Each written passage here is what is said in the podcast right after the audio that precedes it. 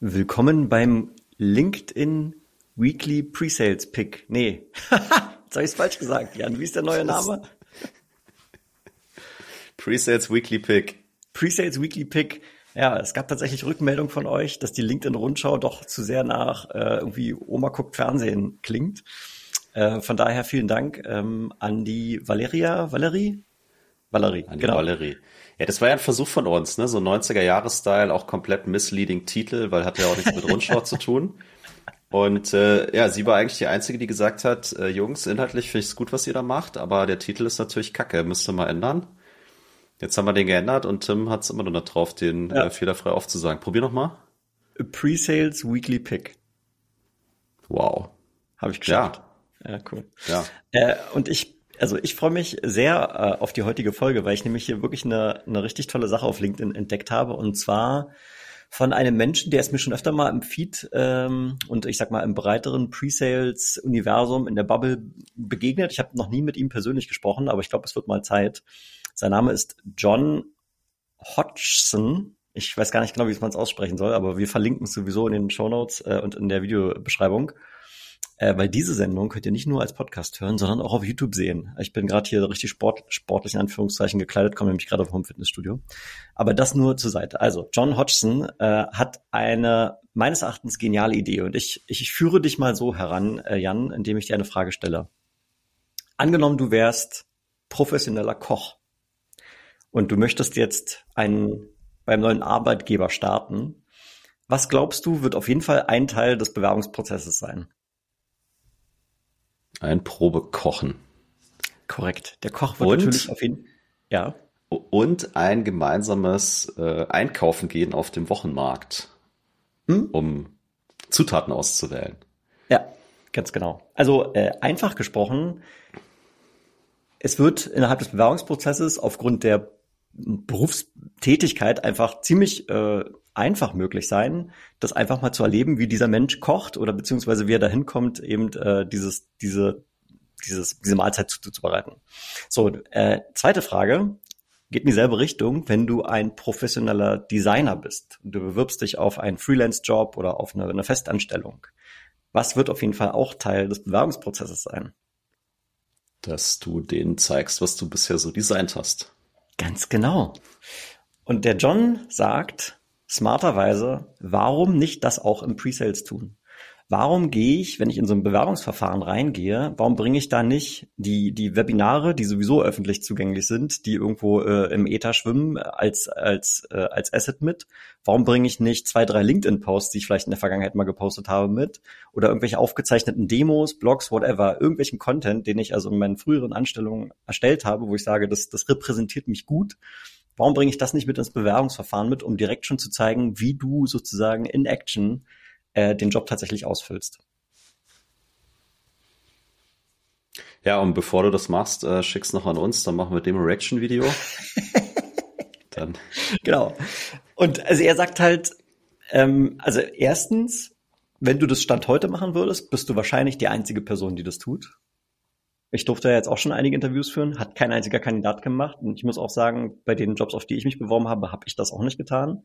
Ich glaube, man ist in der absoluten Minderheit, wenn du heute in einen Bewerbungsprozess reingehst und sozusagen mit deinem äh, Pre-Sales-Portfolio in diesen Prozess reingehst. Da werden, glaube ich, ziemlich viele Leute sehr positiv überrascht sein. Äh, trägt direkt dazu bei, mehr Vertrauen zu gewinnen. Die Leute sehen dich in Action und ich glaube, im Zweifelsfall, jedenfalls würde ich als, als Führungskraft mich auf jeden Fall darüber freuen, jemanden im Team zu haben, der auch in der Lage ist oder die, den Rest des Teams irgendwie mit, mit den Inhalten zu inspirieren. Und offensichtlich jemand, der sich da schon irgendwie so Gedanken gemacht hat, kann dazu beitragen. Und vielleicht wird es irgendwann auch mal Standard sein, weil es eigentlich so eine naheliegende Idee ist in meinen Augen. Ähm, aber heute ist es das nicht. So. Und das fand ich, das fand ich wert, das hier mal zu teilen. Dein Hund bellt, das ignorieren wir jetzt einfach mal ganz ja.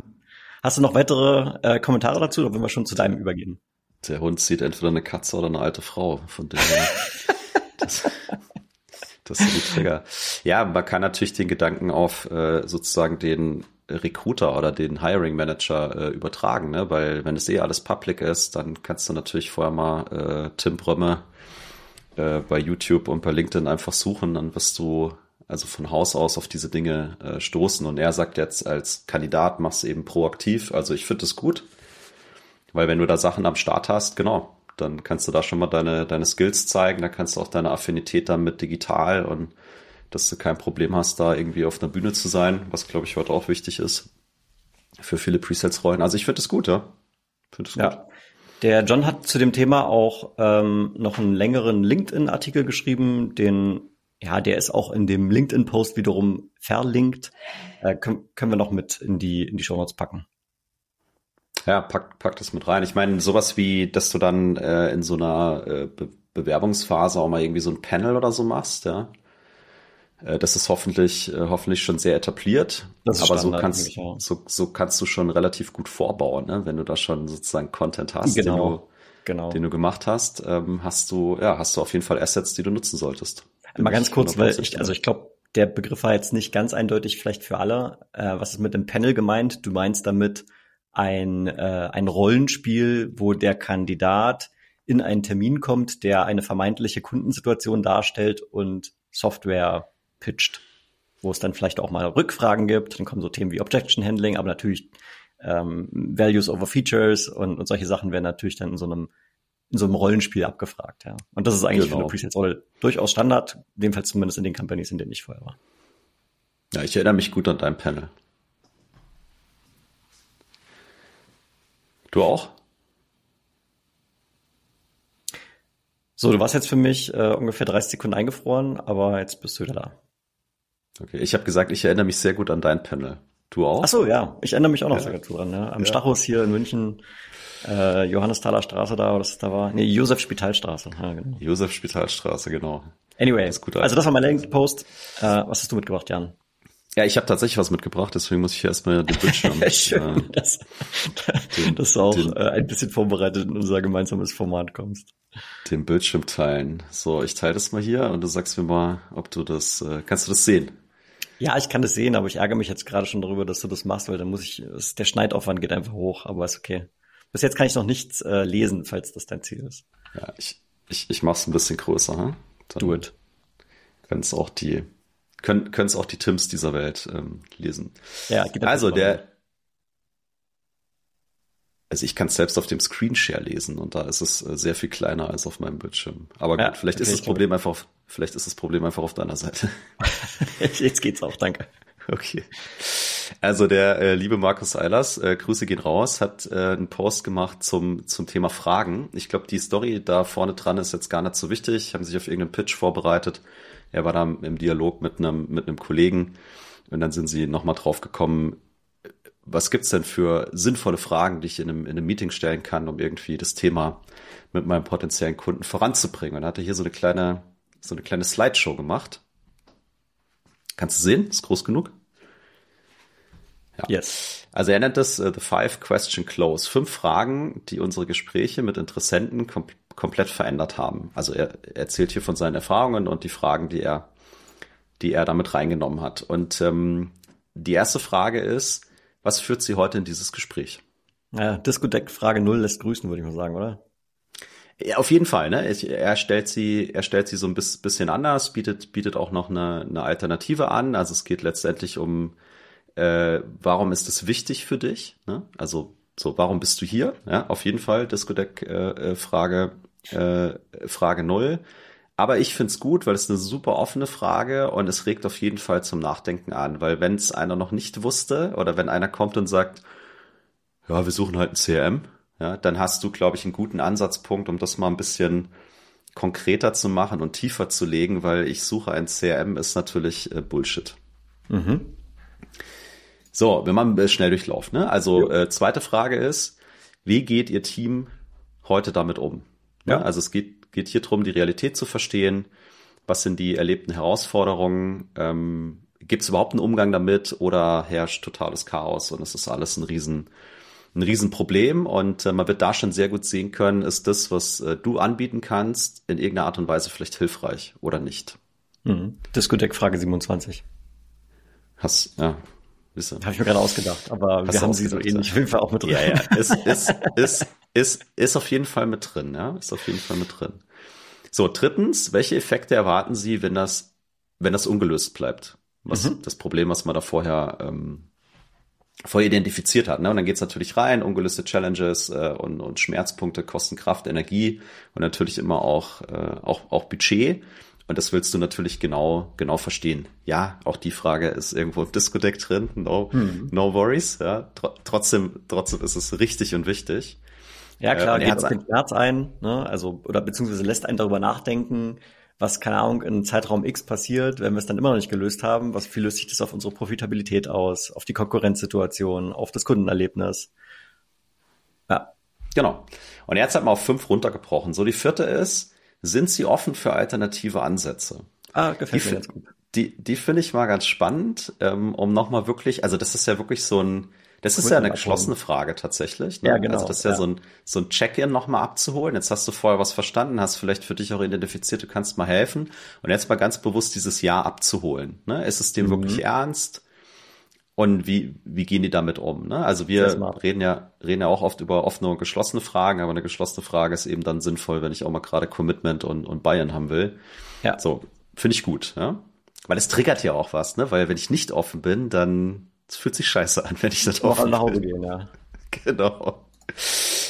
So, und äh, die fünfte Frage ist, was macht eine Alternative attraktiv? Finde ich eigentlich auch auch einen ganz guten Spin, weil es regt wieder zum Nachdenken an und das Gegenüber äh, muss äh, ja schon ein Stück weit spezifisch werden. Was würde, was würde helfen, ne, um das, was vorher besprochen wurde, äh, eben lösen zu können. Smart. Genau. Fünf, ja, fünf, fünf wirklich sehr schöne Fragen. Fünf knackige Fragen, hat das schön aufbereitet. Äh, Post, Post teilen wir und zu allen Fragen gibt's auch immer da in dem Visual eine, eine, schöne, eine schöne Erklärung. Ich glaube, er hat sogar hier noch was. Warum genau diese Fragen? Ja? Neben der Tatsache, dass wir mindestens die passenden Antworten brauchen, um vernünftige Vorschläge zu machen, gibt es noch zwei wichtige Gründe. Warum genau diese fünf Fragen? Mhm. Offene Fragen bauen Beziehungen, bringen zum Nachdenken und zeigen Professionalität. Sie sind sehr gehirngerecht. Ne? Also mhm. das, das, was wir oft auch sagen, wenn du diese thought-provoking, sagt man im Englischen, Fragen stellst, da musst du auch mal kurz die Klappe halten, weil der andere muss oder die andere muss wirklich äh, kurz drüber nachdenken, bevor sie sinnvoll antworten kann. Also gefällt mir auch gut und das ist so ein Bild vom Gehirn äh, für alle, die es im Podcast hören. Ja. Ähm, passt gut zusammen. Also so und ein Bild vom Gehirn und also links eher so diese datengetriebenen Sachen und rechts eher so Farbe, Kreativität und so weiter. Ne? Ich bin jetzt kein Gehirnexperte, yes. aber da gibt's ja irgendwie so doch die Aufteilung im Kopf. Ja. Und dann hat er hier den anderen Grund, ähm, wir möchten tief genug gehen, um zu verstehen, welche ökonomische Wirkung unsere möglichen Empfehlungen und Lösungen haben. Mhm. Und äh, da hat er da so ein, äh, er nennt es hier The Trill, ne, Discovering Real Value heißt das. Und das ist so ein Bohrer, der bohrt in irgendwas rein. Und da gibt's eben Status Quo, Pain and Gain, Insights und dann kommt Economic Impact äh, in, in, mhm. in der Reihenfolge. Erscheint mir auf den ersten Blick hier auch sehr sinnvoll und äh, ich finde es ein schönes Bild, weil es zeigt wirklich, dass du eine gewisse Tiefe brauchst, um diesen Economic Impact dann auch, äh, ich sag mal, glaubhaft darstellen zu können. Ja, das, äh, das war mein Pick of the Week. Richtig schön. Ich bin jetzt gerade überrascht, äh, mal auf so einer nicht inhaltlichen, sondern eher auf so einer Social Media Dynamik-Ebene. Äh, äh, er hat ja hier, keine Ahnung, 8800 Follower oder was. Und im Vergleich dazu hat der Post äh, wirklich underperformed mit irgendwie 15 Reactions oder was.